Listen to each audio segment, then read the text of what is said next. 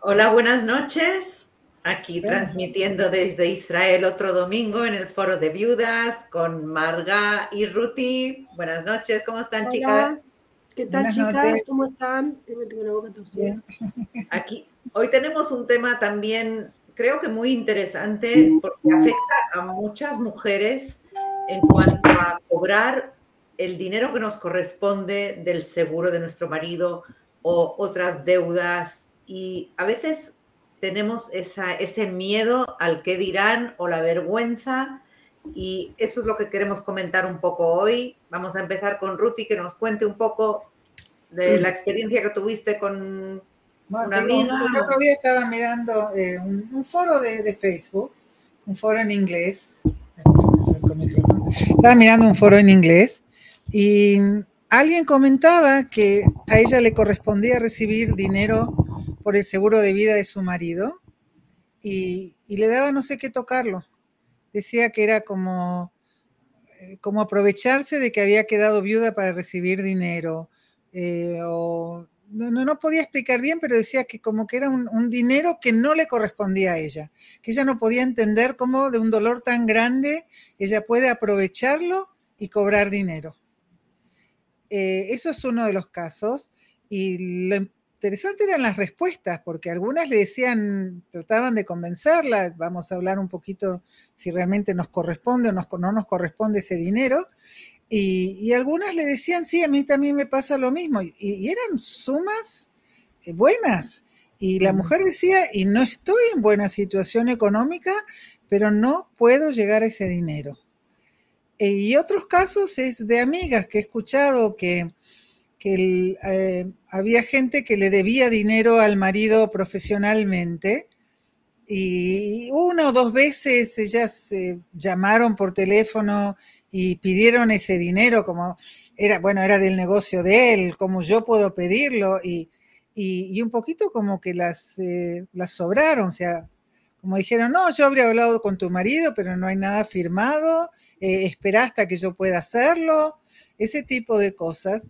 Eh, y, esta amiga me decía, bueno, yo pienso, tomo como que ese, dinero no existe. Si algún día lo cobro, eh, y ya pasaron más de 10 años y, ese dinero existe. Eh, y entonces le dije, pero ¿sabes qué? ¿Por qué no empezás a, por ahí no vas a cobrar toda la suma, pero empezás a hacer una negociación, ayúdate con alguien, llama a un abogado, aunque cobres la mitad la mitad es mucho más que cero. Y, lo veo como que también como que es un tabú, pero si era la plata de él, pero no era la plata mía. ¿Dónde está el límite? ¿Cuál era la plata de él? ¿Cuál era la plata de él en su trabajo? ¿Cuál es mi plata? Y, y el dinero, a pesar de que no nos guste, es, dinero que nos puede mejorar la calidad de vida. Entonces, ¿cómo, podemos explicar ese sentimiento de culpa? Entonces, ¿de dónde, de dónde viene ser, ser culpable? ¿Nos puedes explicar un poco, Marga, del lado de la psicología? ¿Cómo, qué, qué, qué es lo que pasa aquí? Yo pienso que pasan dos cosas y las dos son importantes, pero me parece importante también separarlas. Una es la, cuestión de hablar de dinero. Estamos acostumbrados o tenemos, recibimos el mensaje del hermano mayor de que hablar de dinero no está bien. No está bien, por un lado, me, quiero, me quiero corregir, es como que recibimos dobles mensajes. Por un lado, no está bien hablar de dinero y cuando yo le presto a una amiga, me da cosa después si no me lo devuelve pedírselo, porque cómo se lo voy a pedir, qué va a pensar. Y, todo, todo el tema del dinero y de reclamar lo que me corresponde es como que está de alguna manera mal visto. Claro, pero ¿qué me corresponde? Él murió. Espera, espera, Dije que lo iba a dividir en dos, en dos temas. Este es el primero que también se divide en dos temas. Por el otro lado, está el mensaje contrapuesto que recibimos los dos al mismo tiempo. ¿Cómo no vas a reclamar lo tuyo? No seas tonta, te corresponde, no tenés que sacrificar un peso. Entonces nosotras vivimos con esos dos mensajes todo el tiempo y nosotros sabemos que cuando hay dos mensajes contrapuestos que se encuentran, lo que vive el otro es una situación de desazón, que muy bien uno no sabe qué hacer. Ese es un tema. El otro tema que tiene que ver con la viudez, sentirme culpable de disfrutar de un dinero que me llega a mí solamente porque mi marido murió ya, tenemos, ya tenemos un poco de culpa. Cuando murió el marido, a, muchos nos agarra. ¿Por qué no hice esto? Tendría que haber hecho otra cosa, tendría que haberlo mandado a que se revise, tendría que... Cuando él muere, muchas yo terminé con muchas culpas. Tardé mucho tiempo en salir. Si a esta culpa le agrego a ganar dinero, a pesar de que me siento culpable, es eh, como es el, dicho bíblico, ¿no? De, Begami Arashta, asesinaste y también heredaste. Claro, es un poco como sobre, sobre mojado llovido, o sobre llovido mojado. Digamos, como es como una culpa que se duplica.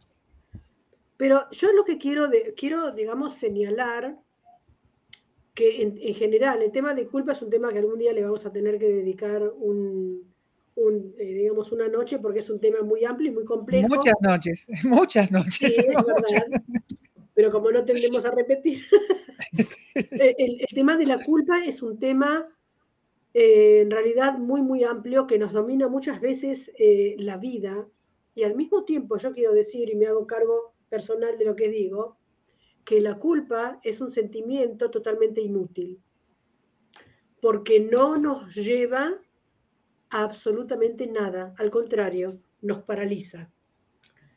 Tenemos varios tipos de culpa.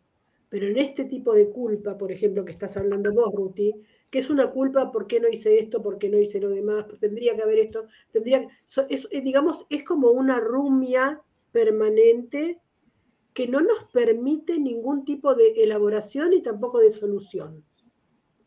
Porque no puedo revertir lo que pasó. Lo que pasó, pasó y se terminó. La cosa es cómo yo puedo mirar e interpretar lo que pasó no desde la culpa, porque me voy a quedar siempre en el mismo lugar, sino desde un lugar mucho más adaptativo, que por supuesto tiene que ver también con el tiempo que pasó desde que mi marido murió hasta el momento actual en el cual estamos hablando. Porque normalmente, normalmente, no quiero generalizar, pero vamos a decir que la mayor parte de ese sentimiento de culpa en general se da cercanamente a la fecha en que falleció, cuando todavía estamos muy ocupadas con el shock y con, digamos, y analizando qué es lo que podría haber hecho mejor. Si a, a eso le agregamos que hay un seguro de vida que en este momento se me abre, digamos, como la caja de Pandora y está llena de plata y que yo lo tengo que disfrutar, es muy fuerte. Es muy fuerte. Por lo tanto, tendríamos que tratar de darle otro significado al cobro del seguro.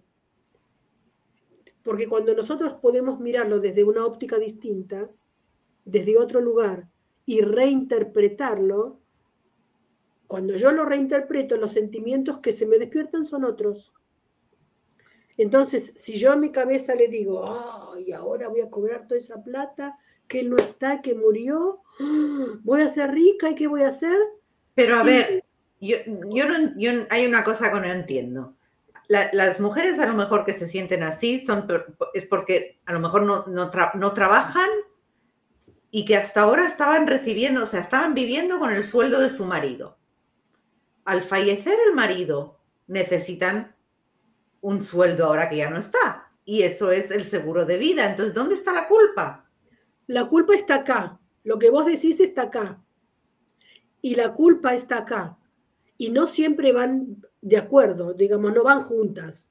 Lo que tenemos que tratar, y muchas veces se da a través de un enfoque distinto, es tratar de poder unir el pensamiento con el afecto.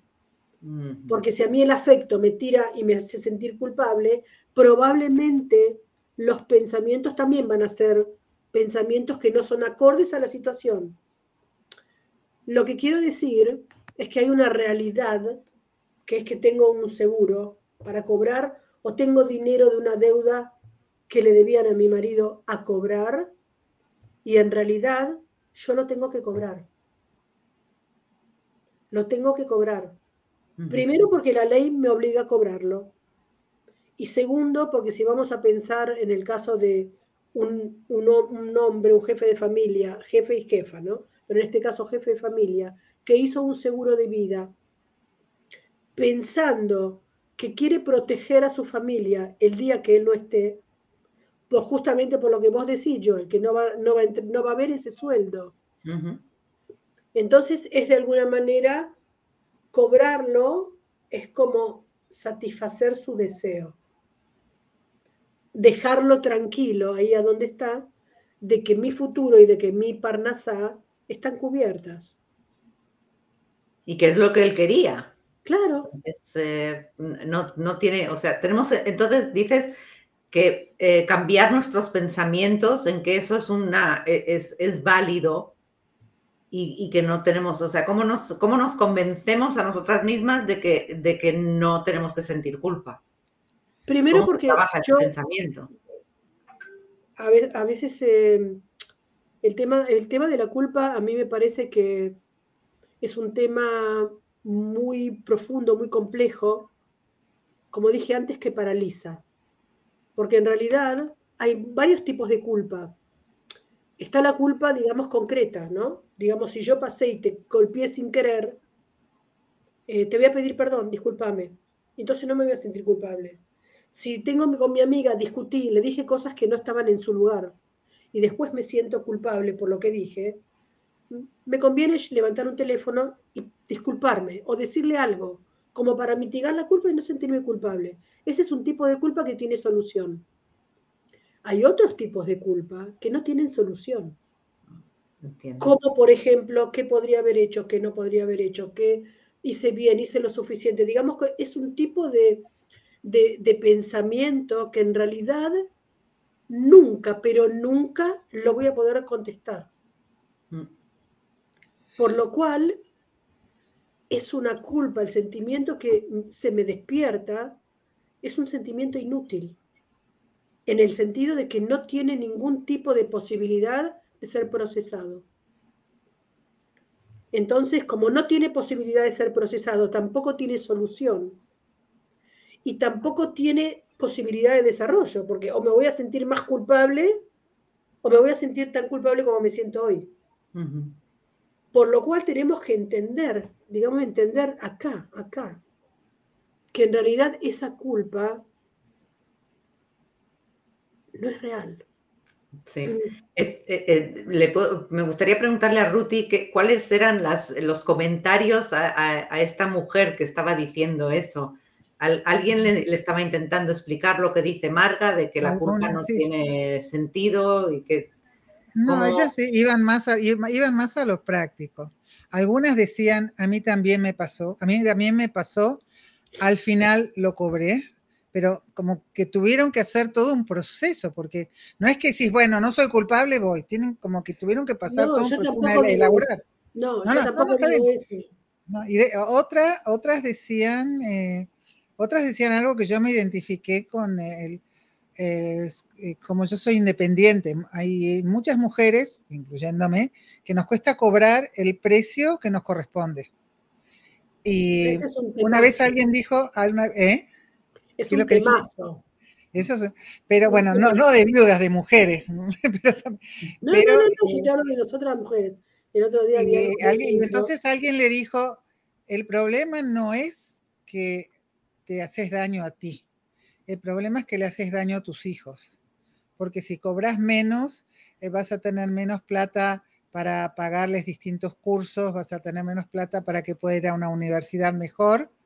Eh, y, alguien le contestó eso, dijo, pensá en tus hijos, la plata, ok, la cobras vos, pero esa plata es para toda la familia y es para que toda la familia la pase mejor eh, puedan puedan tener lo que si tu marido siguiera viviendo hubieran tenido. Eh, ese fue un poco el, el, mensaje que, daban estas mujeres. Es increíble que todavía hoy en día las mujeres tengamos ese em, eh, como complejo sentimiento de, no hablar de dinero. En inglés hay una palabra greedy, como aprovechado. Eso es un aprovechado. Greedy es muy fuerte. Y no quiero que de ninguna manera, digo, si yo voy a pedir tanto y tanto por hora, van a decir que soy una aprovechada, que, que, me creo, ¿viste? Y, lo mismo se sienten a veces estas mujeres que tenemos, eh, o sea, nosotras no, nos queremos ver con el valor de verdad que, de, lo que nos merecemos. Y, pedir, pedir más dinero es, em, eh, es como vergüenza, ¿no? no. Em, ¿No? No. No, no tendría que ser, digo, pero, no, o sea, ¿cómo, ¿cómo llegamos a no tener vergüenza? A saber, oye, yo eh, cobro 100 dólares la hora por mi trabajo. Y esto es lo que, eh, o sea, y no, y no rebajarse a otra cosa. Ahora, pero fuera, fuera de eso, fuera de eso tenemos, y a mí me pasó con las compañías de seguro, que no es que vos les decís tal persona falleció, dame la plata. Nosotros, Roberto tenía dos seguros, en uno me pagaron sin hacer problema, en otro me hicieron ir a la doctora y tuve que demostrar que él no tenía osteosporosis y la doctora escribió no tenía osteosporosis y ellos me contestan, él tenía osteosporosis. Digo, puede ser que tenía, pero nunca la habían detectado y por eso tenía ese seguro de vida. Y lo tuve que pelear, o sea, estamos tan mal y todavía tener que pelearla con el seguro, también hay mujeres que con eso levantan las manos. Y por eso el, el, hecho de sentir no, te da fuerza pensar, no, es por el bienestar de mis hijos. Tengo que pelearla porque es por el futuro de mis hijos. Entonces, si uno cambia esa manera de ser, no es porque yo sea una aprovechada, sino que yo tengo que luchar por el futuro de mis hijos. Pero más allá, más allá de eso, yo creo que cobrar lo que a uno le corresponde no es ser una aprovechada, tampoco es ser greedy, es simplemente poner las cosas en su lugar. Si a mí me corresponde, tengo que cobrarlo, punto. Todas las interpretaciones que la sociedad puede hacer o que yo pueda hacer o que mi familia pueda hacer son realmente interpretaciones, pero si hay un seguro hecho para este momento y la beneficiada o digamos que es mi familia, ¿cuál es el problema? ¿Cuál es el problema de cobrar una deuda? ¿A dónde está dicho, dónde está escrito que para que yo sea una buena persona tengo que renunciar al seguro y a, cobrar mi deuda? ¿Qué, ¿Dónde está? Yo quiero saber quién lo escribió. ¿Por qué tengo que pensar que ese tipo de, de refranes o de, ¿cómo se dice?, saber popular, tiene más valor que la realidad que dice que yo tengo un seguro de vida y lo tengo que cobrar, o que acá había una deuda y yo soy la dueña de esa deuda en este momento. Digamos como que me parece que también nosotras como mujeres tenemos que tratar de no seguir el juego social que nos pone muchas veces en, esa, en ese lugar eh, en el cual si yo me comporto como se comporta un hombre, en cuanto a la posibilidad de defender un honorario o de cobrar un seguro, yo no estoy bien. Porque nos, nadie escriben, nos, en los comentarios. Nos comentaron. Tenemos dos comentarios. déjame terminar. Nadie le cuestionaría a un hombre cuáles son sus honorarios. Ni le cuestionaría a un hombre por qué cobra un seguro. Que me venga alguien a cuestionar algo a mí. Exacto. Acá alguien puso, las leyes fueron justas ante el tema del seguro y después otra, otro comentario, el seguro es un derecho. Me gustó esa. El seguro es un derecho. Sí. ¿Y qué quieren decir con las leyes fueron justas ante el tema del seguro? ¿A qué nos referimos ahí? ¿Qué, leyes? es una pregunta para alguna abogada. Ajá. No sabría contestar esta pregunta, pero el hecho de hacer valer mis derechos, digamos, si yo como persona tengo dificultad en hacer valer mis derechos, como persona o lo que me corresponde, probablemente también me va a pasar con el seguro. si yo vivo en paz con mis propios derechos y considero que mis derechos son derechos adquiridos, no que los tengo que negociar, probablemente vaya a pedir el seguro con un poco más de libertad que otra o de seguridad interna que otra persona que piensa que no le corresponde o que está mal. En el, estado de ánimo en el que estamos después de fallecer nuestro, nuestra pareja, no tenemos ninguna, o sea, yo sé que no tenía ninguna fuerza de pelear con un seguro, para nada. Por, eso, es algo que podemos esperar. Podemos esperar a pedir el seguro hasta que hasta, me parece que es un muy buen punto. Si no tengo fuerza en este momento de pelearla con el seguro, el seguro siempre lo puedo cobrar. Puedo esperar un poco, no un año o dos años como estas mujeres que, que escribían los comentarios, pero cuatro o cinco meses puedo esperar y después pedir el dinero del seguro.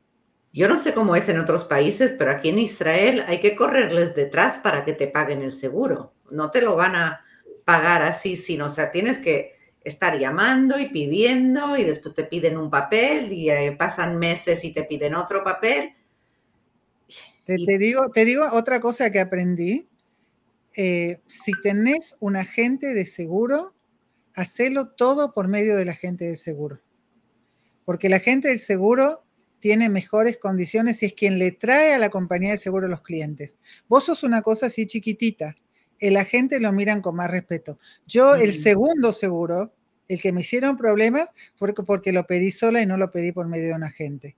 El primero lo pedí por medio del agente y no tuve problemas.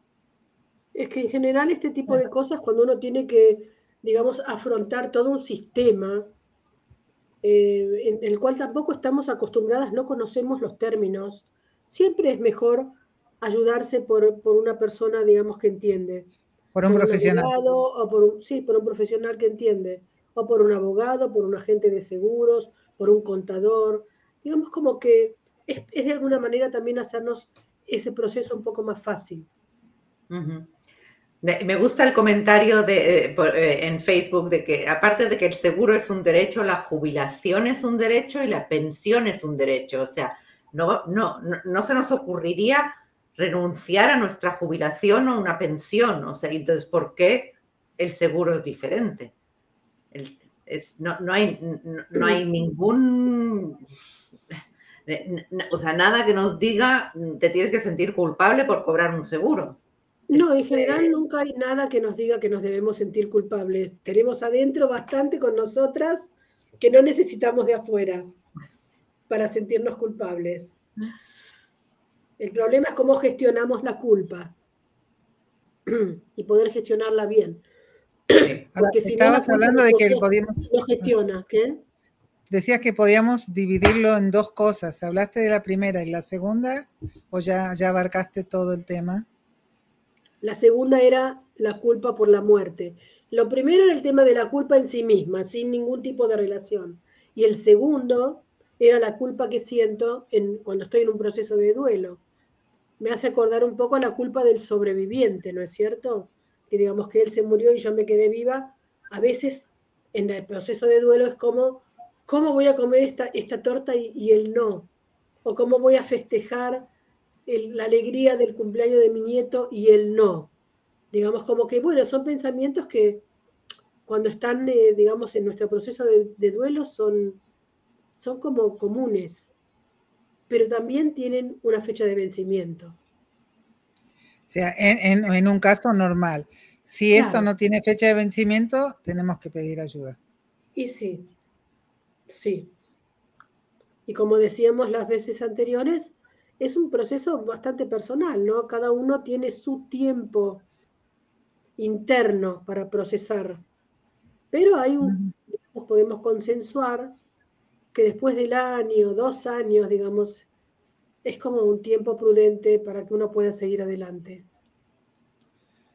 Aquí nos escriben, son muy claras en estos temas que sentimos, unos corazones, gracias. Corazones de vuelta. es que nosotras aquí traemos temas que nosotras sentimos. Claro. Por eso, y por eso necesitamos también que nos, que nos digan ¿Qué es lo que sienten ustedes? Porque estamos todas en el mismo barco, estamos... Sí.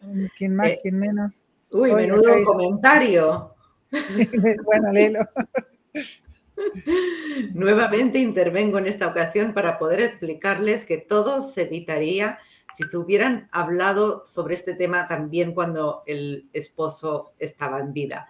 La gente no mm, acostumbra, a hablar, deja todo por sentado. En esto también hay problemas cuando no se es sincero en este tema también. No creo que haya que sentir vergüenza, nadie roba ni tampoco exige nada que no corresponda por ley, como la pensión, el seguro social y lo que nos corresponde por ley. El problema está en las agencias de seguro que buscan de todas las formas para eh, retrasar. Eh, no, veo, no veo lo que hay más abajo. Eh, yo, yo he aprendido, yo, yo he aprendido algo esta noche con vosotras, ¿sabéis? ¿Qué? Yo, eh, a ver, voy, a, eh, voy a admitir que hace tres años que falleció mi marido y que hay un seguro que todavía no he cobrado. Porque me están volviendo loca. Que si manda esto, manda lo otro, llama, te dejan. Eh, o sea, y, llevo meses y meses y meses intentándolo. y es que ya o sea, es que te, acaban, te, acaban con las fuerzas que tienes. Y, gracias a ti, Ruti, creo que voy a, voy a acudir a mi agente de seguros, aunque no sé si es él que hizo este seguro para mi marido. Pero bueno, eh, le voy a pedir ayuda. Ahora te, cuento, porque ahora, que, ahora me acuerdo, el segundo seguro, el seguro que me hizo problemas, era un seguro que no sé cómo decirlo bien, que nos metieron un seguro. Hicimos un seguro para viajes por medio de la mutual médica, viste, las mutuales siempre tienen arreglo con alguna de las compañías de seguros. Y viste cuando te empiezan a hacer todas las preguntas, eh, ¿tenés alguna enfermedad? ¿Sufrís de esto? ¿Sufrís de lo otro? O sea, todo tipo de preguntas que contestás que sí. Y al final le decían, ¿querés hacerte un seguro de vida? Y ya estás todo el tiempo diciendo, sí, sí, sí, sí, sí. Y Roberto dijo que, ¿en serio? Dijo que sí. Me acuerdo que después revisamos y dijo, ¿qué es este pago? ¿Qué es este pago? Y se dio cuenta, y me acuerdo que me parece que él les pidió que cancelaran ese seguro y lo siguieron cobrando. Y cuando falleció Roberto, mi agente de seguro, acá en Israel hay como una base de datos de todos los seguros que tiene cada persona. Y me dijo, tenés este seguro y tenés este seguro. Y después me acordé de dónde había ido. ¿Cómo se va a hacer? ¿Para qué una, una persona te va a estar pagando dos seguros de vida? Y era por ese que, que, que se lo metieron, se lo empujaron. Y después, no, claro, no lo querían pagar. ¿Y lo pagaron? Al final sí, porque me puse mala y, dije voy a mi abogado. Cuando, mala, abogado cuando escucharon la palabra abogado no les gustó y lo pagaron. Hay, palabras que me gustan, digo, tengo 5.000 amigos en Facebook, voy a escribir en Facebook, eh, voy a ir al abogado, voy... E, eso ya no les gusta tanto. Sí, lo que pasa es que es una lucha, pero ese es otro tema. Ese es otro tema. Cuando uno ya está decidido y piensa que le corresponde, porque si no, ¿cuál es la alternativa? ¿Que esa plata se la quede la, compañía de seguros? Vamos a no es ponerse mal, es ponerse justa. No. es ponerse mal, es ponerse justa. Claro, claro. Digamos que muchas veces cuando uno, yo siempre sugiero que cuando uno empieza con esos sentimientos de culpa, esos pensamientos que uno no sabe bien cómo, que empiece, que haga confrontación con la realidad da mucho resultado, porque si yo te digo, eh, entonces no vas a cobrar ese dinero, quiere decir que lo estás donando a la compañía de seguros. Entonces, porque rega, no. Porque eso es lo que va a pasar. No, se lo das a los pobres o algo, a la compañía de seguros. lo estás dando a una compañía que está llena de plata. A, firma una carta, dono este seguro a la compañía de seguros. Yo te juro que van a ir corriendo a cobrarlo. Buena idea, muy buena idea. hacer a veces esa confrontación con la realidad, digamos, hacer preguntas que no son las preguntas esperadas, muchas veces a uno lo, mueve del lugar, porque uno está acostumbrado a venir pensando en lo que piensa. ¿Cómo te confrontas con la persona que tenía deudas y te dice que no, que esperes? Acá hay, hay, una, hay, hay algo de negociación, pedir ayuda. ¿Cómo pido? No, obvio, vos, para vos todo es obvio. No, no, para mí es, obvio, No, para mí es obvio, te voy a decir lo que es obvio. Es obvio que uno tiene derecho de defender sus derechos. Y para mí también es obvio que no todo lo puedo hacer yo, porque no sé hacer todo. Pero es obvio que ese dinero es mío y me corresponde. Entonces, ¿qué haces cuando alguien no te, tiene, no te quiere pagar? ¿A quién acudís? ¿A un abogado? ¿A un amigo? ¿A alguien que te ayude? ¿A un hijo? Muchas veces un hijo. También es parte de, digamos, O sea, que se puede pedir ayuda, es como en todo lo que decimos siempre. Podemos pedir ayuda. Obvio. ¿Qué decís, perdón? Que no te enojes porque digo obvio. Ay, hay que saber reírse, el humor es tan importante, de verdad. es lo que nos salva al final del día, yo creo. el, poderse reír de uno mismo. Es que saben lo que pasa, chicas. Yo estuve mucho tiempo de mi vida en ese lugar en donde no sabía defender mis derechos y pensaba que no me corresponde y me sentía culpable hasta por haber nacido. Digamos, me llevó mucho trabajo interno poder salir de ese lugar y entender que si no soy yo, ¿quién va a ser? Digamos, nadie. Entonces, por eso, digamos, una parte de mi misión en la vida es poder ayudar a quien está como yo estaba, porque yo sé muy bien lo que es estar ahí, a salir de ese lugar, porque se puede salir. No hay que quedarse ahí para siempre. Y por eso aparte tenemos los grupos estos de, mm, eh, para ayudarse a mm, ayudarse la una a la otra, aparte de, estos eh, eh, de estas transmisiones que hacemos los domingos, tenemos los grupos aquí en Israel, Ruti que acaba también de empezar otro grupo y yo que tengo otro en en inglés, en, hebreo, en, francés, así que estamos intentando hacer justamente eso, más grupos y, y, ayudarse la una a la otra, las, que están empezando recién ahora y, ayudarlas en, ese, en este trayecto tan, tan, eh, tan difícil, tan doloroso. Eh, me gustaría preguntarles a, nuestros oyentes que nos escriban, eh, siempre pedimos que nos escriban los temas que les interesan, si hay algo que quisieran que, habláramos, si no, mm, no recibimos muchos, muchas ideas, las tenemos que traer nosotras al final. Así que por favor, escriban en, eh, en el chat cualquier tema que les interesa. Me parece también con la charla de hoy nos vinieron otros temas a nosotras. Sí, vamos a hablar de culpa, que dijiste, temazo, pues va. Sí, vamos a hablar de culpa y vamos a hablar también del tema de nuestros derechos.